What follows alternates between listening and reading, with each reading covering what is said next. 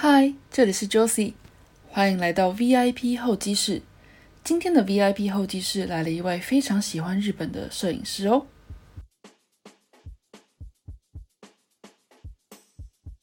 说到喜欢拍摄日本的摄影师，我想 Lotti 并不是唯一一个。但是 Lotti 的特别之处是会灵活运用鲜明的构图以及光彩色调，捕捉日本各个城市的风景，甚至曾以 Rooftopper 的视角以及租借直升机空拍，为大家呈现 Loti 眼下临场感满满的独一无二世界。二零一八年，Loti 的作品获得了国际奖的肯定。你能想象吗？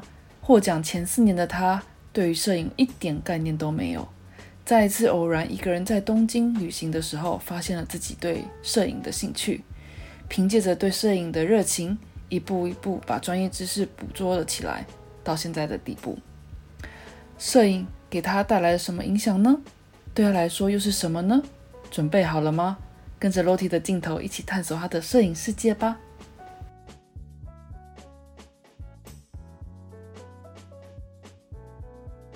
你好，我们好久不见了。嗨，我是西布利，好久不见呢，真的好久不见。西布利，真的。好，你先自我介绍一下吧。嗨，大家好，我是 Loti 啊，我的中文笔名叫洛体，是三点水的洛，然后提防的提，然后取一个英文谐音叫 Loti 啊。我之前在那个台北内科是担任那个摄影文案跟行销企划，然后目前住在大阪，然后现在目前是做 SOHO 的摄影相关业务这样。你目前只有摄影师这个身份吗？是，摄影跟文案比较多，大部分都是跟旅行社或是跟航空公司相关的。说起我跟你的认识经历，好像也也蛮奇妙的哈。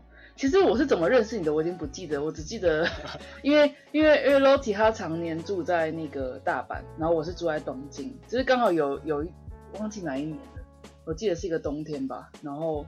刚好 Loti 到东京来，然后我那时候我们我们还没见过面哦，我就我就直接 Instagram Instagram 的 message 就直接跟他说，哎，那你要不要来吃火锅？然后我们就有一天晚上一起去吃火锅，这样认识。我超爱吃火锅，对。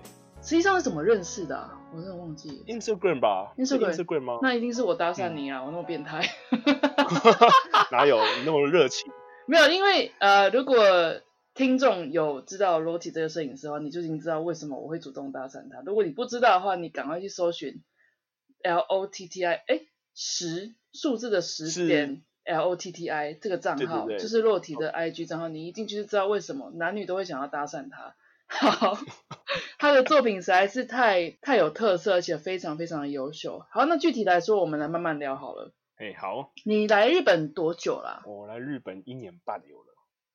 一年半才一年半，可是你已经在日本风风雨雨，真的吗？你已经闹，已经已经闹出很多名，就是很多名气了。真的吗？真的吗？你当初来日本是是工作来的吗？还是我当初为什么会来日本？是因为台湾跟日本跟东京有间婚纱公司说他们需要找一个摄影师，看没到吗？嗯。然后后来他跟我说，不然你就先到日本来念语言学校好了。我就这样子半哄半骗的拿出我的家当跟机器，这样子一个人飞来大阪念书。对，那当 时你没有觉得很奇怪吗？他他既然是要以一个工作身份来请你，却叫你去念书。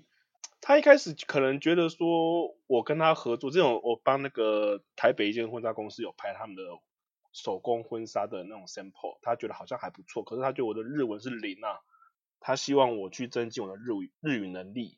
然后那时候我就想说我的工作刚好告一段落，我刚好就是辞掉前一份工作，就是那个行销企划跟摄影文案部分，所以我就想说好了，不然就趁个空档，我就是飞来日本，一边来就是一边旅行，然后一边来念日文这样子，当初是这样打算的，所以我就这样子过来了。我一年半前就因为这个原因这样子来这念书。结果那个时候是边上语言学校边真的在帮他做工婚纱摄影的工作吗？对对对，我有跑东京、跑大阪、跑札幌，就是有帮他，就是像是 case by case 这样接案子的方式，然后累积彼此的合作经验是有的。之前应该现在是没有了，不过 Loti 的他的 IG，他的一一开始点进去，他有一句话让我很。吸引我的眼球，他是说挖掘独一无二的城市角度是我的拿手好戏，所以其实这边了解到是说，Loti 他的最拿手的部分，其实应该不是婚纱摄影吧？哎，你居然还记得这句话？对我算是比较嗯喜欢拍城市风景。哎，你说，你说。没有，因为我是觉得这句话非常的能够表达你里面的作品风格的一些，就是一句话就是非常的触动人心啊，对啊。然后我觉得那句话太太不谦虚了。不会啊，我这我我我我估计我是因为这句话搭讪你的，真的吗？真的吗？真的吗？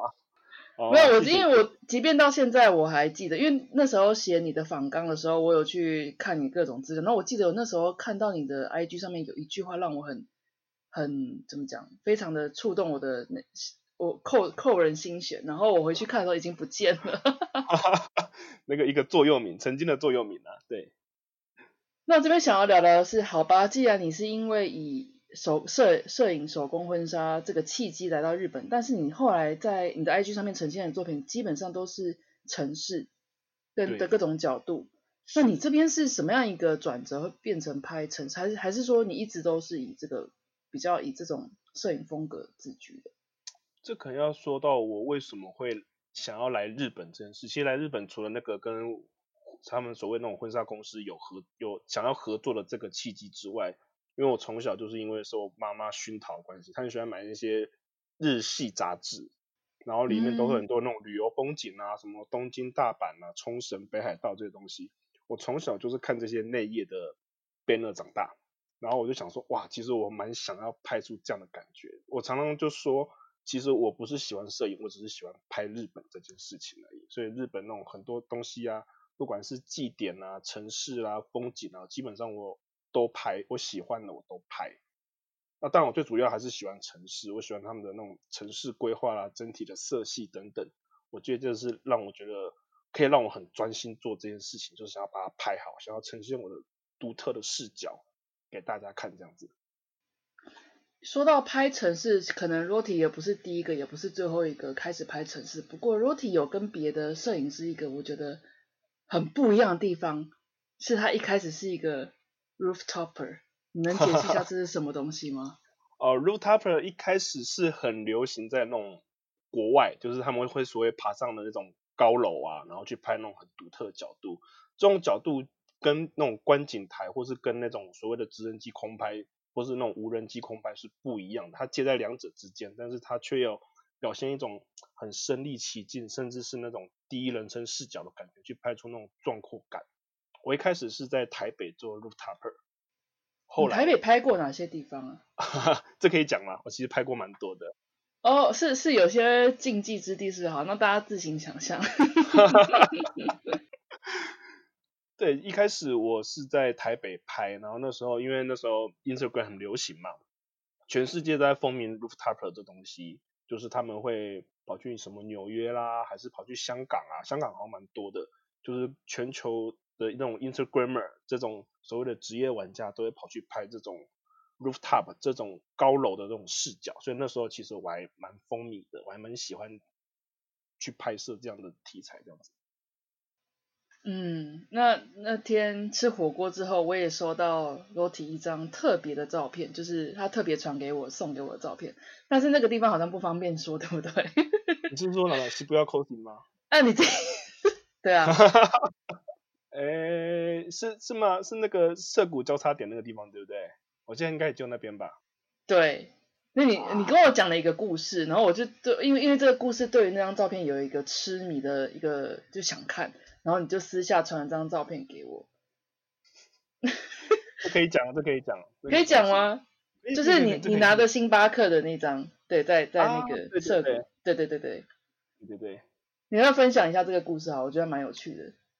哦，可以直接讲是不是？OK，因为基本上其实我觉得很多人都是因为是东京很多摄影师嘛，大家都有各种不同的角度，在直升机上空拍的也有，在高楼上拍的也有。但是我觉得我想要把它解，就是想要去诠释一种说我很自在的坐在一种很高的角度看的城市，然后很悠闲的感觉。因为基本上涩谷是个很繁杂的一个。算是一个都市吧，它是算算是一个本身应该是一个都市计划吧，对不对？我觉得涩谷它好像有自己的都市计划，反正它就是一个人流很多的地方。然后我想要展现一种，就是我坐在高楼看着底下这一群人流，或是那种车流，那种繁杂感，但是我就想要体现那种比较悠闲自在的俯瞰这一切，我觉得那那种惬意感其实我还蛮喜欢的，所以我涩谷确实是蛮适合的。那张照片的张力很够啊！我当当什么评判人？但是我是一个素人来说，我觉得那张照片非常非常的好看，跟成功。不过那个背后的故事，我们可以不用说是哪一栋建筑，那个建筑物听说是一般来说没办法上去的，是吗？呃，基本上除了我之外，应该也没人上去了。真的是很酷哎！然后这样听到这个故事，真的是觉得这些摄影师为了拍摄，什么事情都做出来。而且我记得你刚刚其实有提到，然后我自己印象中有记得你有真在网络上真人一起跟你包那个摄那个什么 helicopter 那什么 helicopter 啊，直升机空拍的。对对对对，这件事情是什么样的故事啊？我在二零一八年的时候带我家人，带我妈妈还有带我的阿姨，就是有来东京玩。那时候我自己就有先私底下偷偷，因为我。我的父母不希望我搭直升机去拍照这件事情，我就是有跟日本的直升机租赁公司有讨论，然后有提交飞行报告。那时候我就开始有研究，就是东京的空拍计划。然后呢，那时候我在网络上征的时候，已经是我第一次已经拍完，那时候已经拍完东京夜景了。之后我想要再拍一次，就是关西，尤其是京都这边的枫叶，所以我有在网络上开始有真人想要一起去 share 那个租赁的费用，那其实那费用还蛮高的。就是基本上不管是一个人搭还是两个人搭，费用是一样的。所以如果可以再多找一个伙伴，是可以平分那个钱。是的。所以那时候是提出这样的一个请求，这样。我记得那个时候是一一个小时多少钱来着？我不便宜哦，一个小要看公司。有有有二十万，对不对？超过二十万要，如果你有另外再飞到别地方，因为它还有分 A 点起飞跟 B 点降落是不一样的费用，你要去负担 B 的降落场的时间租赁费。我想了解的是说，为什么即便是这么高的费用，你还是觉得愿意花这个钱去拍这个摄影作品的一个你心里面的一个价值的衡量是什么？首先我要说，我去这样子执行这样的飞行任务，并不是因为我很有钱。事实上我还很穷，但是因为我想要拍这样的东西，我必须要更加倍努力去赚钱。我觉得拍这东西就也不是要跟人家竞争或什么的，就是自己的一个作品的，算是自己给自己一个考核了。因为基本上我们都在地面上拍照嘛，如果你上到一个高空上，那是一种另一种维度的拍摄，是要要的事先准备功课就非常多。譬如说直升机空拍。你要去算你的角度，你已经不再是二维平面了，已经不再是平地跟高楼的差别，你已经是飞到空中去了。然后呢，再是天气的考量也是要素，就是天空好不好看，阳光的空气清那个透不透透不透析，就是那种感觉，那种空气感够不够，然后能见度高不高，还有风的风向会不会影响到，这些都要考量进去。所以事前我都先用 Google Map，用 Google Earth，就是那个三 D 的那个建模去算那个。大概阳光会怎么样时候是最好看？还有日落之后那段时间叫做我们叫做 magic hour，就是魔幻的时刻，就是那种栏目刚刚出现的时候，天色又还没有完全黑，那时候城市是最漂亮，所以那时候就想要去拍了一个属于这样自己的作品集，算是给自己一个考核吧，然后给自己一个算是给给自己一个结业就对了啦。那时候就是我这样的想法。你想做就去做就对了。其实我是了解 Lottie 的情况啊，所以我对于这种就是想做就去做，你你你的你的用法是说考核这件事情，我是觉得蛮敬佩的。对，谢谢，就是有点疯狂。对，讲到摄影风格，你是怎么样形成自己的摄影风格的？我的摄影风格其实我没，我就我自己没有特别有天赋啦，然后我也不是，我也没有去上课，纯粹就是一开始从模仿。那时候我的媒介就是 Instagram 啊、Facebook 啊，或者是像一些很多国外那种什么 Flickr 这种跟摄影相关的网站，就是会观摩那些前辈，然后他们怎么拍，就觉得哦这样拍很酷，我也想要拍这样的角度。可是我跟他们去一样的那种展望台啦，或是拍一样的街道啊，久而久之，我觉得我是在成为别人的影子，我没有自己的风格。虽然说虽然说如果是以旅游纪实的话，那样子是还不错的。可是后来就想说，我要怎么让自己的风格更明显？甚至我想要走这一块，我已经不再是所谓的就是那种旅行者的那种身份，而是我想要去当一个摄影玩家。那时候是这样这么想，我想要当一个摄影玩家，我就开始揣摩说，同一个点，同一个那种地标，我要怎么拍出不一样的感觉，要有我自己的风格，我把它套进去，所以我就开始这样不断尝试，不断尝试，不断尝试，找出我觉得适合我自己的这种角度，之后再加上自己的色调来呈现，然后才慢慢的才变成是我现在目前的摄影作品的风格这样子。是不是一般摄影师也会经历的一个怎么讲？呃，其实就喜欢看 摄影作品而已，所以就很很想了解摄影师的内心世界，就是可能一开始也是想要从你你崇拜的、喜欢的摄影师开始做模仿，然后再慢慢形成自己的个人风格，这样子对吧？我觉得摄影如果粗略来分，我自己认为是有三个阶段，第一个是模仿期，大家一定会进入；再第二个是撞墙期，撞墙期就是你可能会不知道自己要拍什么，或是开始出现倦怠感，之后才是慢慢发展自己的风格。我觉得很多人，包括我之前，都是在模仿期一直跳不出去，就是因为我觉得现在网络太速食、太便利了，只要网络上出现类似的照片，后续就会有陆续有一堆人开始模仿，因为这出来对他们来说，这个的方法要红很简单，录一张很漂亮的照片。如果说之前那个富士山那个富士吉田市有个很有名那个压缩感，那个是一个东京一个很有名的一个混血的一个摄影师拍出来的，然后。那张照片一开始放上那个 Instagram 的官方网站之后，就开始陆续有一堆人去模仿。那所以说会变成说，你就像那个阿姆斯壮嘛，一定要第一个当登上月球的人人，家才会记得他，没有人会记得第二个是谁。所以慢慢要从模仿期要跳脱到自己的风格，中间会有个撞墙期，就是你要开始内心要有挣扎。你要说一样的。一样的地标，我要怎么拍，或是一样的街道，我要怎么拍出不一样的感觉？这方面其实很多人都是挫败在这个地方，所以我是觉得比较可惜。对，那你现在自己觉得你已经通过这三个时期了吗？还是说你现在正处于哪个阶段？或者说这三个时期你已经通过，你还想要更进阶到另外一个阶段？这样？其实我觉得这三个时期就是一个循，它就其实就是一个无限循环，它并没有说第一阶段、第二阶段、第三阶段完之后就是一个很独立的。我觉得它会一直进入一个循一个循环，一个无限回圈，就是一段的开始模仿期、撞墙期、风格之后又开始变模仿、撞墙又风格。我觉得自己处在一个过渡的阶段，就是我觉得拍到后来，我其实知道自己就是哪些地哪些东西我可以掌握，哪些东西我不能掌握，我知道自己的。就是所谓的拍照的缺陷跟风格之后，我就开始要慢慢的自己做调整。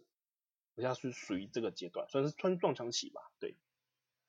不过洛洛提自己提到说，可能撞墙期跟对自己觉得，嗯，这一这三个阶段会一直在做一个循环。那我自己一个粉丝粉丝去看洛提的作品的呃一个成长过程当中，我发觉其实他有很多自我突破，比如说呃，可能他的最拿手的是城市好了，但是他也有开始挑战很多像日本的春夏秋冬各种各种风景，对吗？甚至于是比较近期的，像他要挑战一个系列叫废墟系列，这个这系列我好喜欢哦，真的。谢谢谢谢谢谢，哎，其实我觉得拍照这个东西啊，就是我我之前我妈妈有跟我讲过一句话，就是说你不能永远都只拍夜景啊，你要拍一些像花草啊之类的。一开始我觉得说我做我自己拿手的事情有什么不对，可是后来我开始陆续的已经不再拍夜景，我拍一些旅游啦，拍一些城市，拍一些光影，甚至拍一些风景，那种春夏秋冬之类东西，我可以从中模仿到，或是跟相关的，譬如说跟拍风景的前辈有稍微交流，能够得出说他当初为什么要这样拍，他的构思跟他的当初的想法是什么，我觉得我可以从很多地方去学习。如果你一辈子都是拍夜景，或一辈子都拍人像，我觉得那很那会少掉很多，就是不同的那种冲突吧，算是那种不同冲突，还有那种融合的那种机会。比如说拍人像要注意到那个光影在那个 model 身上的那个变化，可能会表现出这个人很凶，或是这个人很和善。那这样光影的变化其实可以挪用到建筑上，或是挪用到风景上，不同的时间点它能够呈现，或不同的光影能够呈现那种感觉是不一样的。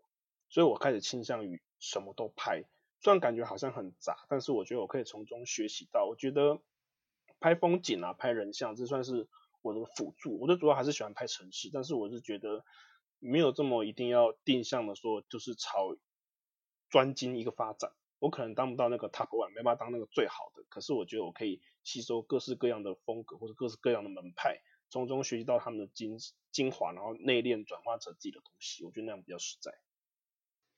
我刚刚提到的废墟系列，我特别喜欢的一个原因，是因为我在看这些作品的时候，通常说到废墟，可能一般人会浮现出恐怖，或是说荒凉这个这这些形容词，但是借由 Lottie 的角度拍出来的废墟系列的作品，我有一种觉得很有温度、很有很有温暖的一种感觉。确实，那个画面是就是废墟的画面，但是。我我觉得这就是摄影师很神奇的地方。我们可能假设我跟 Roti 一样到了废墟里面去，我看的东西是这样，但是借由他的相机呈现出来却是另外一种感觉。那个我想要访问的是你那时候为什么会想要开始废墟这个题材系列的摄影？我当初想要去拍废墟的，纯粹是我的朋友相关朋友还有拍过废墟的照片。一开始我觉得不以为意，就是大家有各自的风格。可是后来我当我闯进，就是也不是闯进，就是进到那个废墟的那地方，其实已经是很久很久没有人管理了。我就进去拍的时候，我其实当下看的时候是有点感慨的，因为我觉得就是算是怎么，就是屋子还在，但是人已经不见了，这种人事已非那种感觉。我觉得这个当下是人跟屋子的那个连那种精神上的连接，或是人存在的痕迹，并没有因为时间而不见，因为东西基本上东西都还在。可是这是会让我一种，就是让我想要去凸显，就是想要去凸显说人跟房子或者人跟地之间它本身有的连接是不会因为什么改变，即使人不在了，屋子里面的任何像时钟啊，或是像那些东西都可以保留当时存在那些感情或是那些连接，因为精神上的羁绊。我当时我想要拍出是那样的感觉。你确实传达了这个讯息。谢谢你，谢谢你喜欢那个。那一路上这样子走来，我想要回推到最一开始，你那个时候，呃，你是什么样的时期？呃，即便你刚刚一开始有说是因为受到妈妈的影响，然后你开始，呃，很喜欢，因为妈妈买了很多日日本风的杂志之类的。那你实际上作为一个摄影师，是一个什么样的时期开始的？我在二零一四年那时候还在读大学的时候，那时候我在暑假去工厂打工，然后那时候就赚了一笔旅费。买了我人生中第一台相机，就小小那种卡片式那种小相机，数位相机也不算傻瓜，是数位相机。然后就是一个人来到东京自助旅行之后，开始拍一些旅行的照片，放上我的 Facebook 啊。朋友说，哎，我觉得你这照片拍的还不错。我觉得我的自信心有因为这样提升了，因为我之前是，我从高中到大学其实都是热舞社，我其实跳舞跳七年了但是我觉得自己没有跳舞的天分。哇，我 现在又知道你另外一个身份了，跟什么？可是我觉得我跳舞没有自己的想法跟天分，就是我跳是跳兴趣，我觉得我跳不成专业，那没关系，我觉得兴趣有兴趣，专业有专业嘛。但是我因缘际会下，就是因为一个人来旅行，我觉得我好像找到了我很喜欢的、很有兴趣的事情。因为其实我其实是有一点过动症，我的过动不是那种。老师上课的时候，我会乱跑乱跳，就是我没有办法专心看书。我从高中、大学的时候就一直有这个状况。可是，在摄影的当下，我觉得我很，我可以很 focus、很专注的看着我的观景窗，去拍我想要的东西。我觉得这对我自己来说是一种治愈嘛，一种疗程，一种治疗。当然，我也很享受，就是我拍摄当下，我觉得我想要拍到这个画面，我就拍到它。我想要用我独特视角展现给观众，可能献给我的朋友。我觉得我做得到，并且我很喜欢这样的拍照这种事情，所以我就去这么做它。这就是我为什么当初会踏上我的摄影之路，这是最一开始。哇，不过从二零一四年开始，也不过才短短六年。那在那之前，你都完全没有摄影的底子吗？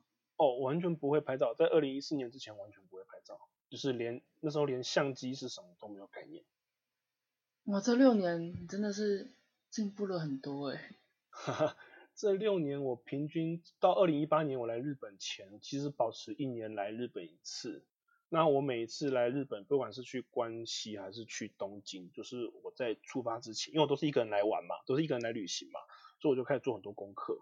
那时候就不断的从什么展望台啦，就开那时候喜欢拍夜景，从展望台开始到各个景点，我就开始很仔细做功课，发觉我自己对这方面是很有热情的，就是对于拍照拍日本这件事很有热情。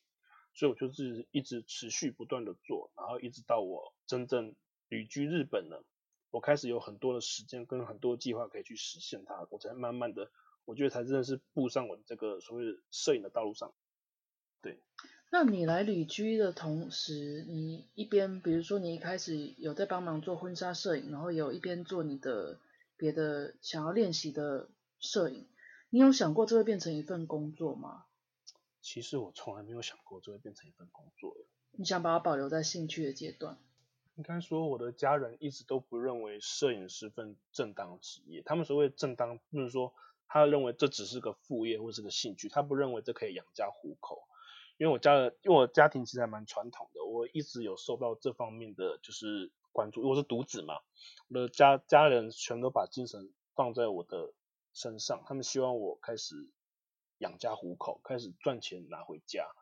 当然，这一方面是现实跟理想是有段拉锯的，因为我毕竟刚到日本，我要负担学费之外，我没有，我已经没有再多余一份力可以把赚到这些打工的钱带回家。所以基本上这其实是还蛮冲突的。有跟父母做沟通了吗？还是说现在是一个怎么样的一个？其实我父母慢慢可以接受我在做的事情了，因为一方面我有比赛嘛，然后我有稍微拿一些奖，我有在东京展览过，他们就觉得说，哎，原来我的小孩不是拍好玩的，他是真的有拍出一点成绩的，他们就慢慢可以接受说，哦，摄影原来可以是一份工作。他不是只有兴趣而已，他慢慢可以接受说，我对于拍照这个热情，我的热忱是很专心的做一份事情，我不是三分钟热度这样子。我觉得他们慢慢的有在改变，我们彼此之间都有在沟通啦，然后都有在接受对方的想法。我也有稍微就是能够理解父母说，他们希望我找一份对他们。心中而言是份很正当工作，譬如说老师啊，或是譬如说什么上班族啊，他们比较希望我做那样子。那我慢慢可以理解。嗯，比较固定。对对对，他们希望是我找固定工作这样。那你刚刚提到得奖，我这边的资料是二零一八年你第一次获得获奖是吗？是那个 IPA 国际摄影大赛。对，IPA 之后还有个 TIFA 是东京国际摄影大赛。你从第一次摄影到现在，呃，到得奖的那个时间点，经应该是四年吧，对吧？你第一次得奖对我来说是一个什么样的意义？其实我在大学的时候就得过奖了，那时候是台湾的全国大专杯院校第二名，那时候就得。所以第一次得奖，呃，对于这种摄影师来说，有没有一种觉得这是一种肯定吗？还是你觉得就是说会会鼓励你更往前进的一种？我觉得是一种肯定诶，这表示说这你已经不再是拍好玩的，你已经是被人家认同说，哎，其实你拍的好像还不错。然后你拿了这个奖之后，你就觉得说，哎，我觉得我拍照这方面是有进展的，跟之前比，可能之前没有得过奖，这次得了奖，或是我第一次就得了奖，就是说，哎，其实我我我觉得，我觉得我对拍照这个热情，跟我拍照这个角度是被人家认可，那份当下的喜悦是很难去表达，就已经不只是奖品本身，奖品本身其实不重要，重要的是我觉得我当下那一刻，我是真的是被认同。别人是喜欢我的作品，我觉得那样子对我来说是很大鼓舞。那得奖会不会对你来说也是一种束缚？比如说，可能今后要比较拍能容易得奖的作品。其实我觉得会有啊，因为我有个朋友，他也是拿过 IPA 的金奖，他是第一名啊。他拿过金奖，他从此之后他就是所谓的就是金牌魔咒。他永永远都觉得说，他如果下一届不能拿到金牌怎么办？他会很担心自己被超越。他像那种班上第一名学生。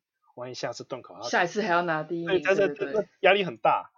我的话，我是觉得还好，因为其实我知道评审校，其实每个比赛跟每个比赛之间他们的性质，像有些比较偏新闻纪实，有些喜欢拍那种战争啊，或是拍那种难民那种那种方面的。我觉得每个比赛跟每个比赛他们的评审，他们主观跟喜欢的题材，那我觉得是我不会特别去投哪个稿，就说为了要迎合对评审的青睐，我就去拍那种。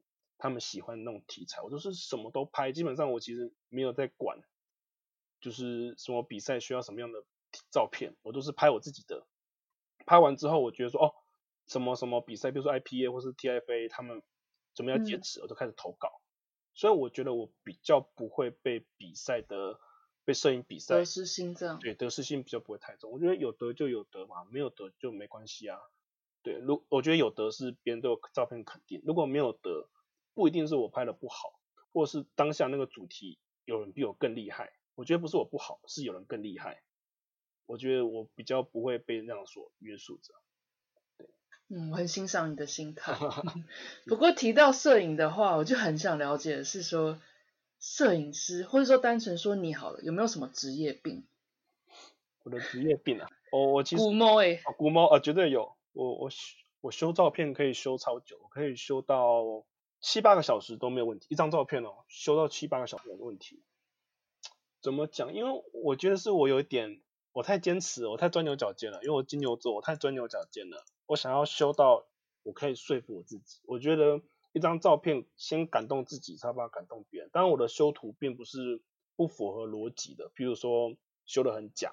我的修图纯粹就是说，譬如说有一些没有办法掌握的，像地上有些什么塑胶袋啊，或是有那种刚好有人走过去，当下那种所谓就是精彩一瞬间，我觉得我没有掌握到的那个地方，我可能会稍微做一些微微的调整，或是一些对色调上的坚持。我觉得那个色调没有符合到我当下那种心境，可能当下我看很感动，可是回去看照片好像不是这么一回事。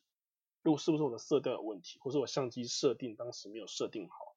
我会去做这样的修图，就是就这样处理的，所以我觉得这应该是所有的摄影师都会有个通病，就是会希望说把自己的照片修得很好，不管是不是趋向于完美，但至少要能够说服自己，我觉得这很重要。那当然也是一种职业病。确实是，不过这我觉得还算是。我我会我会把它解读成敬业了，不会说是古摸什么之类的。因为其实就像你说的，不是乱修，或是说什么矫枉过正什么之类。但是一张照片七八个小时，好让人敬佩哦。好累啊，好累啊。真的，可是可是你看你呈现呈呈现出来的效果就是这样啊。甚至于在 IG 上面，你已经变成一个一个老师的一个角度了，连连我这种素人有时候看的也很津津有味。要讲到 IG 好吧，讲一些 IG 经营的心得。我发觉你在 IG 上面经营特别的用心，不管是你会算那个演算法是吗？对我其实发文会看演算法，因为其实 Instagram 经营有很多那种 make up，也有很多那种诀窍啦。演算法，譬如说发文的时间点很重要。譬如说我举个例子哈，这个例子，嗯，每个国家每个国家不一样。譬如说。上班时间点，大家一定不会去不会去看，所以我大部分都是上班前或上班后。然后下班时间点，大部分都是在通勤嘛，有些人坐电车，有些人自己开车，所以基本上六七点这段时间的话，也不会有人去去点你的照片，然后你的照片流量也不会这么多。然后我最主要是饭后，比如说八点之后，或是睡前这两个时段，我觉得是发文最好的时段，因为大家这时候都在滑 IG、滑 Instagram，所以我觉得。如何行销自己的作品很重要，就是你不只要有好的照片，你还要懂得怎么去把这个所谓我们现在网络就是很很发达，每个人在做一样事情，你要怎么去做到更精准的去掌握你的体验，掌握你的客群，然后他们的发文的时间段，我觉得这个就很重要。对，Lottie 在他的 IG 上面，呃，除了注重 IG 发文时的美美嘎嘎。还有他对他发的作品的执着之外，导致他现在就是 followers 有一万一千多以上嘛，这些其实都是你努力出来的结果啊。对对。最近我是发觉到你，你慢慢有在教大家怎么去训练那眼力嘛，就是摄影眼。摄影眼，对，这边是接下来是你想要当一个就是指导的一个角色吗？还是说？其实我觉得我。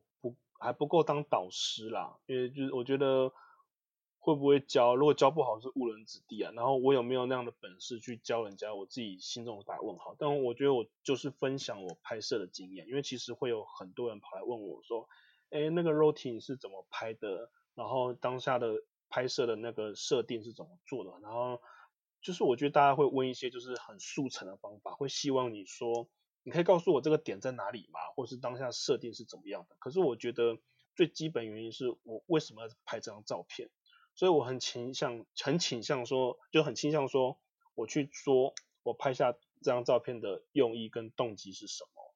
我希望大家就是可以当做参考。比如说我拍它当动机是我觉得这样的画面我很感动，比如说樱花刚好飘下来，它刚好在东尼塔附近，那我会怎么构图，或是我会怎么去补足这个部分？我会去讲出来，我会去让我的 follower 甚至是我的朋友去知道说，哦，我拍这个当下意境是有我，就是有我的故事，有我的当下情绪在里面，而不是单纯就是哦相机怎么设定，或是说在哪个点这样拍这样子。对于这些你的粉丝问你的一些比较速成的问题，这是点在哪里啊？相机要怎么设定啊？你会希望怎么回答他们？我会希望他们，我觉得与其教他们，就是与其给他们鱼吃，不如教他们怎么钓鱼啦。那也不能说我用教导这个身份，那那纯粹就变成是一种上对下关系。纯粹就是一种平等的跟他说，我希望你不要问是这个点在哪里拍，而是我希望你可以透过我照片知道说我为什么要这么拍。我觉得这点很重要，不是说去抄袭或是去模仿别人做一样的事情。我觉得那没有自己的。我觉得自己的精神跟自己的灵魂不到照片里面是没有办法让人家喜欢的，所以我一直很强调这件事情。当有人问我说这张照片怎么拍，或这张照片在哪里拍的时候，我都会跟他说我拍照片的当下我的想法是什么，以及我为什么要这样拍的动机。对。你在那么多拍摄的经验当中，不管是拍景色也好，或者说拍你最拿手的城市，或是挑战新的废墟系列，或接下来的一些。系列之外，你有没有遇过什么很好玩的故事，让你觉得哭笑不得，或是比如说啊这边要厚脸皮，我真的是拉不下脸之类这种好玩的故事分享？好玩故事哦，其实还蛮多的，因为如果说最难忘的事情啊，我曾经有一次去旭川，然后哎不是去我我我住在札幌，隔天要去旭川，可是在去旭川之前，就是下刚下飞机第一天，我要从札幌搭车到函馆。我光是搭特急列车单程就要四个小时。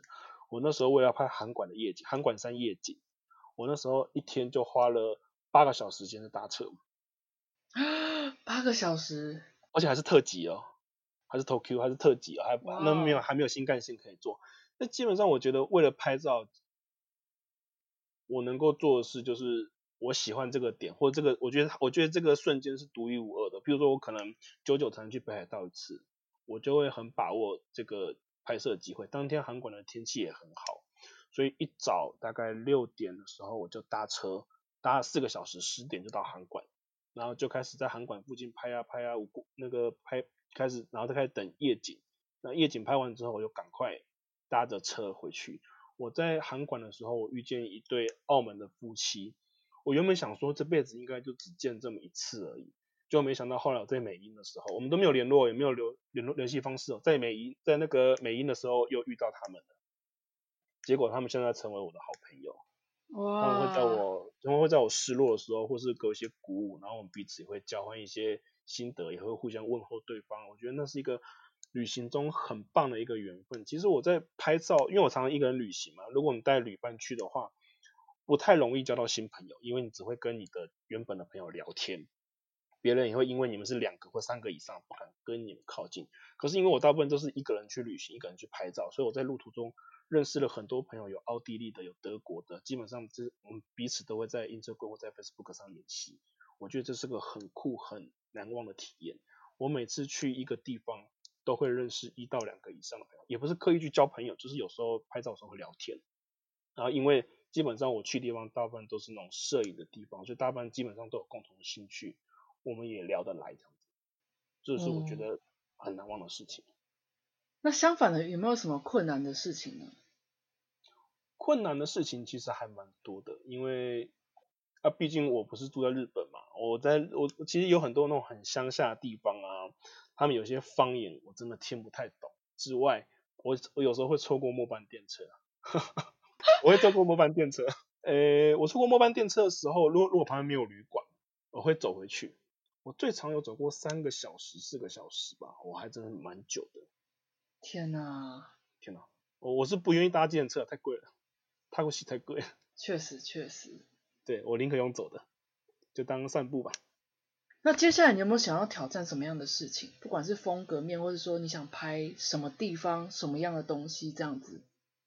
哦，我目前挑战事情，其实我正在计划，我想要拍那个火箭发射。它在五月底的时候在鹿儿岛。那在一一个鹿儿岛附近有个叫种子岛的地方，它会发射，它会发射一个补给火箭。那我觉得我一直都没有接触过这样的拍摄主题哦，因为在台湾哦，或者甚至在整个亚太地区，其实很少有这样的机会。那我觉得能够在我目前还在日本这段时间，我知道这个消息了，我现在目前要做就是做功课，我要怎么去拍它。像我今天就在查那个火箭的资料啊，譬如说火箭是固态火箭还是什么火箭，它们火箭发射的时候会造成什么强光，会不会对相机有影响，我就开始做这份资料。这是我目前想要挑战的，就是我想要拍火箭发射这件事情。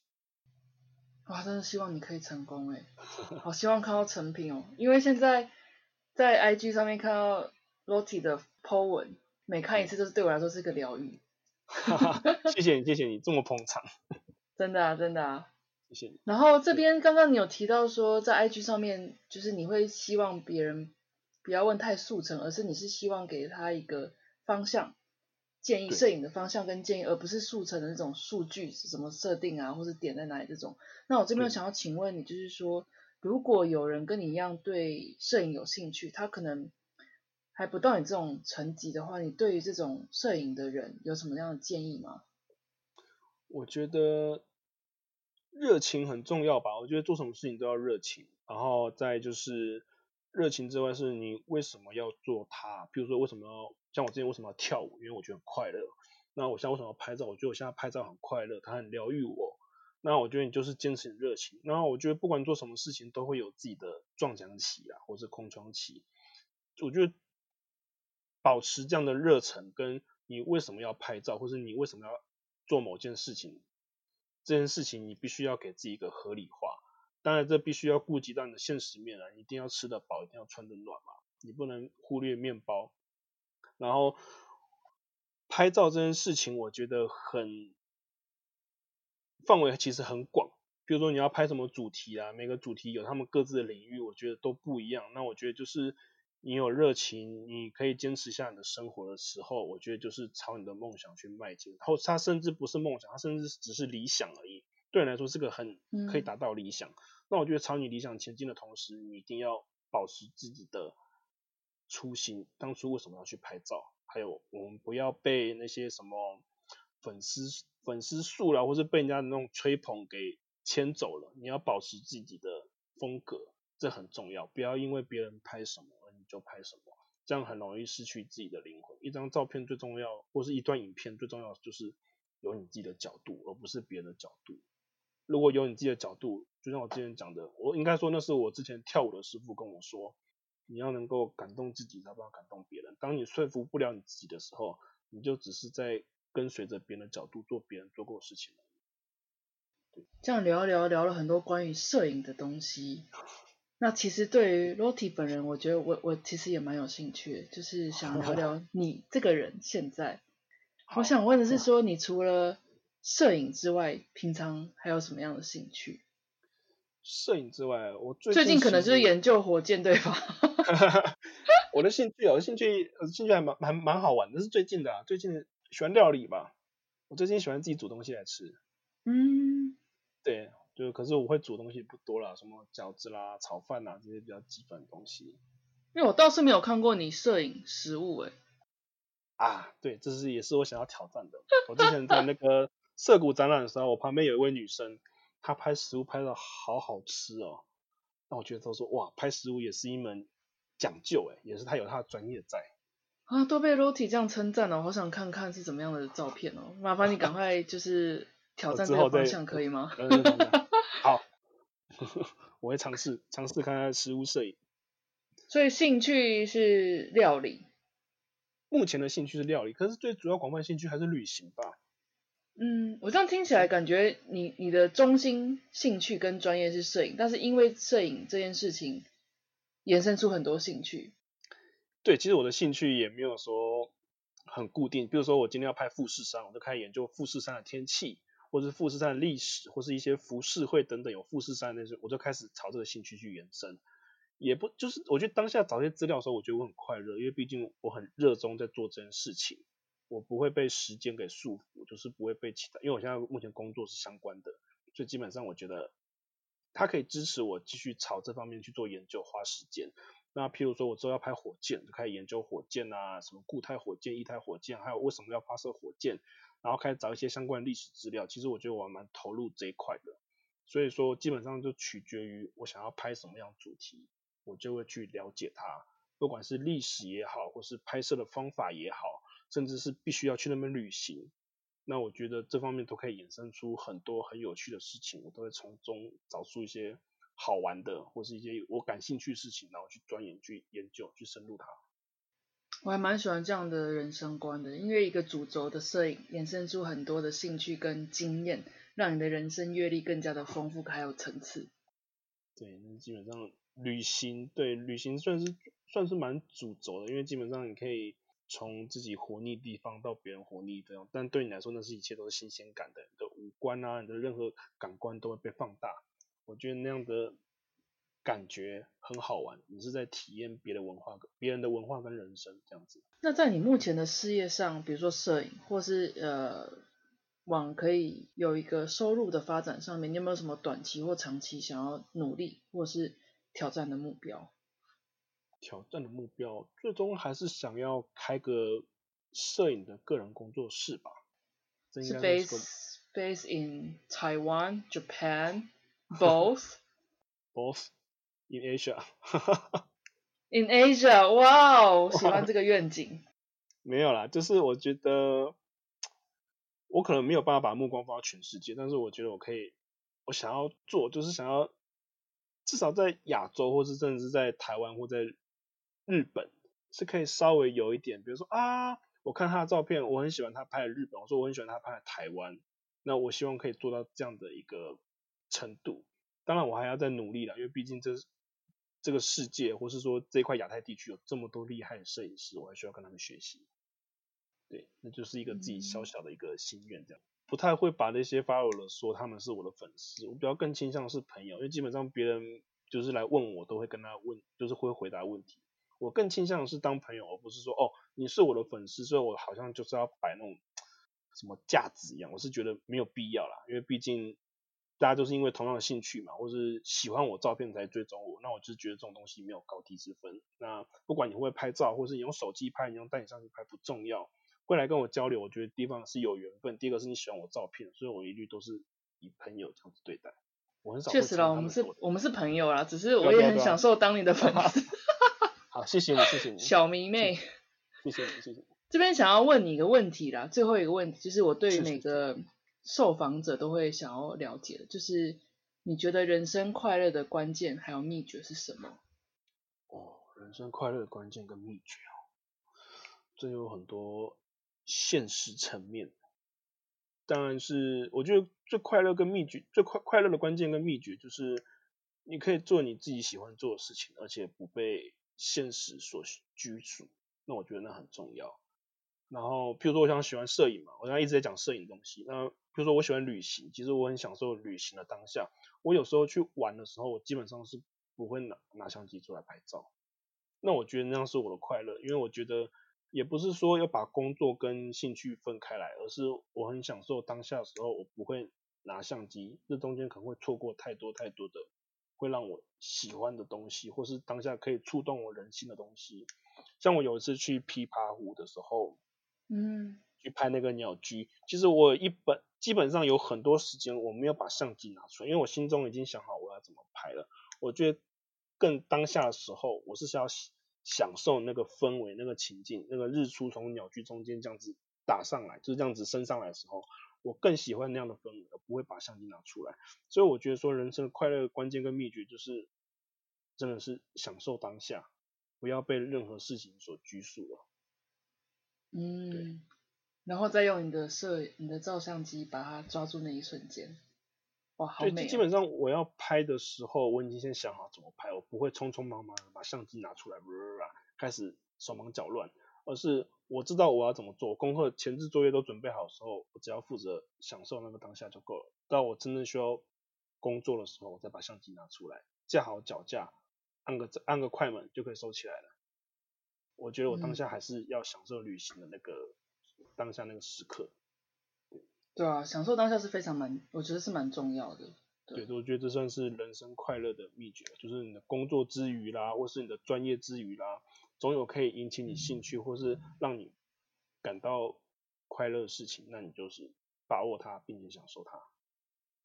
那最后的最后，想要请你跟大家说一下，如果大家对你的摄影作品有兴趣，想要追踪你，想要联络到你，可以从哪里找到你呢？可以从我的 Instagram 账号 follow 我，大部分的跟摄影相关都放在 Instagram 上面。呃，阿拉伯数字的一零，然后 dot 那个点 dot 之后是英文字母的 T T I。就我所知，你今年有发行，也不是算发行，就算是送的，对不对？有送三本写真书，还有在开始贩卖明信片，这是一个什么样的一个活动吗？我一开始觉得说摄影不应该商业化，可是后来我觉得两者之间并没有这么对立。我是想说，因为有些人像我的 follower，我的朋友们，他们很喜欢我的照片，他们希望我把它出售，他们甚至不是要求我去送他，而是希望他们说，他们希望可以买一套明信片。